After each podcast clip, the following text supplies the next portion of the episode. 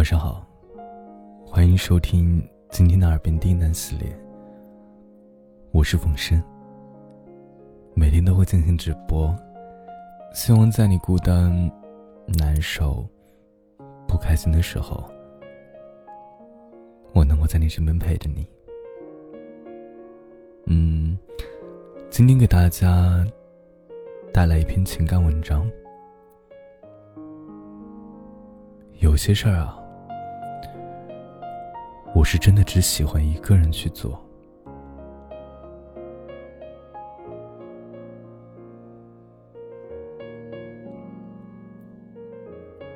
据说最近，网络流传一张孤独等级表，排在第一位的是一个人去做手术，最末位的是一个人逛超市。一个人去看电影，排在第四位。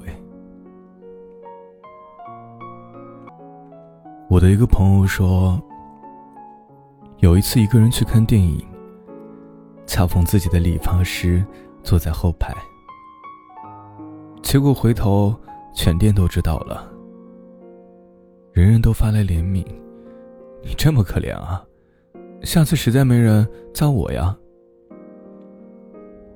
朋友说：“我很可怜吗？真没觉得。我是真心喜欢一个人去看电影啊，很不正常吗？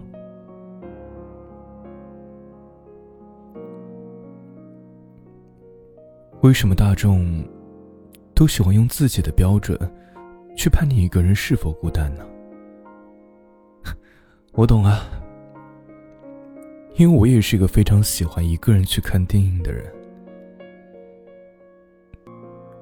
当灯光暗下来，那两个小时，对我而言是一种莫大的享受。可以毫无顾忌的去追剧情，去微笑，或是流泪。在灯亮起来的那一刹那，平静的走出去。如果是一场好电影，心情仿佛借我一生那般动容。除此之外，我还是个喜欢一个人喝咖啡的人。对啊，我当然热爱和朋友喧嚣的时光，可是我也享受那些一个人的当下。一个人看电影，一个人跑步，一个人坐在车内听歌。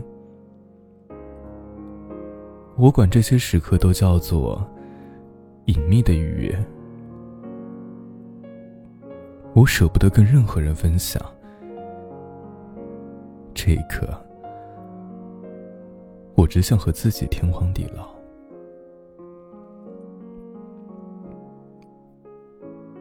人这一生，大多时候活在自己不想要的喧嚣之中。出生的时候，就是一场判定；随后上学，一张成绩表，将你和毫无血缘关系的人，成天捆绑在一起，胡搅蛮缠。后来，有人划分你是什么星座。又属于怎样的人群？人人在垂怜你的孤单，赞颂你的圆满。于是你开始误以为自己喜欢喧闹，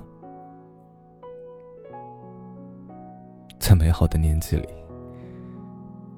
以为一个人是一种罪，迫切寻找恋人，本能的结束单身。后来很多女人发现。原来不过是从一个人的孤独，奔向一群人的孤独，这才发现世上的确是有贪恋孤独的野生动物，如非洲草原上孤独的狮、凌厉的豹，他们甚至是独自抚养幼崽、独自穿越星空下的寂寥。觉得那就是某一种。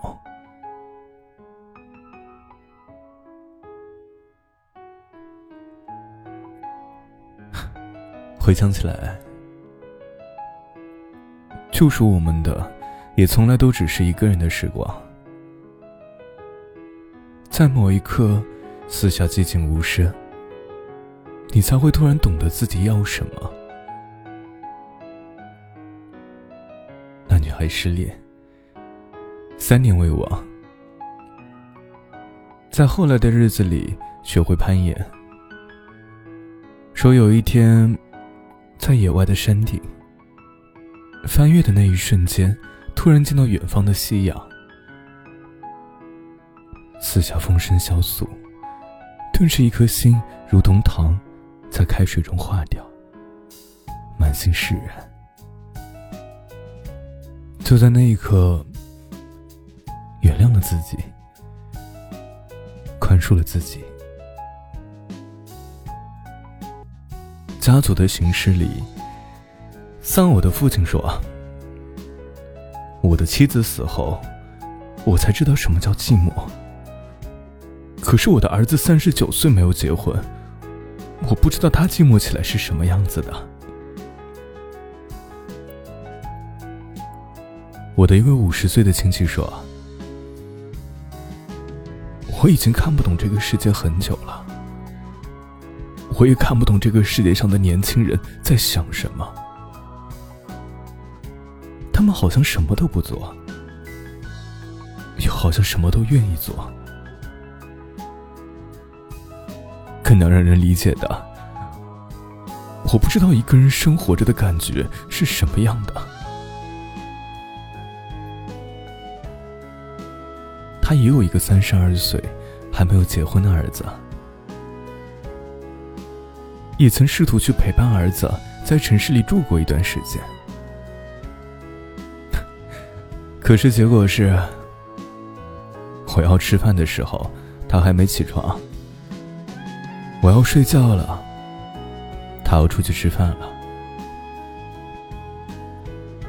我笑着说：“随他去啊，他真的一个人活得很好啊。”因为写稿的关系，我时常有机会坐在咖啡馆的窗边观察路人。真的会看到那些戴着耳机的年轻男子，他们同样会在咖啡馆一个人，一坐就是一下午，看书，或是手机，或是听音乐。人不会知道。科技使得现在的一个人，已经很难真的叫做一个人。每个人都有自己那个非人类的陪伴，如我，我和自己的书和文字可以待一天。很多人可以和自己的摄影草稿。绘画作品、音乐、宠物待一天，他们比一个人可能更懂我们。